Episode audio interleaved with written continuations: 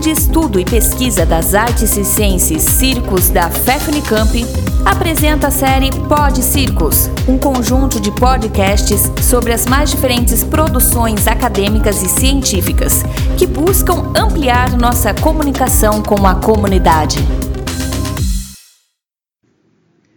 Olá, pessoal. Eu sou a professora Rita de Cássia Fernandes Miranda. Atualmente sou docente da Faculdade de Educação Física e Fisioterapia da Universidade Federal de Uberlândia, em Minas Gerais. Hoje eu vou falar com vocês sobre o artigo Por entre as brechas dos muros da universidade, o circo como componente curricular na formação inicial em educação física, publicado em 2017 na Revista Portuguesa de Educação. Esta publicação foi fruto da minha tese de doutorado, desenvolvido e finalizado em 2014 na Faculdade de Educação da Universidade Estadual de Campinas, sob orientação da professora doutora Eliana Ayub.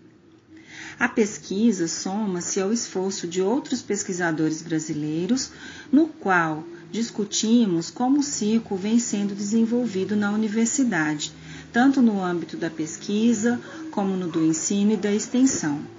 Assim, o objetivo da pesquisa foi analisar os desdobramentos da implementação do circo como componente curricular na formação inicial em educação física em duas instituições de ensino superior do estado de São Paulo. Para isso, realizamos entrevistas narrativas com docentes, gestores e alunos dessas instituições, totalizando 13 participantes. Os achados da pesquisa sinalizaram que a intensa participação dos docentes e discentes nas ações de ensino, pesquisa e extensão tem conferido visibilidade ao circo para a produção de novos saberes e conhecimentos. Identificamos também que os processos em análise impactaram de forma significativa as instituições que receberam esses conhecimentos com mais abertura do que os próprios docentes imaginavam.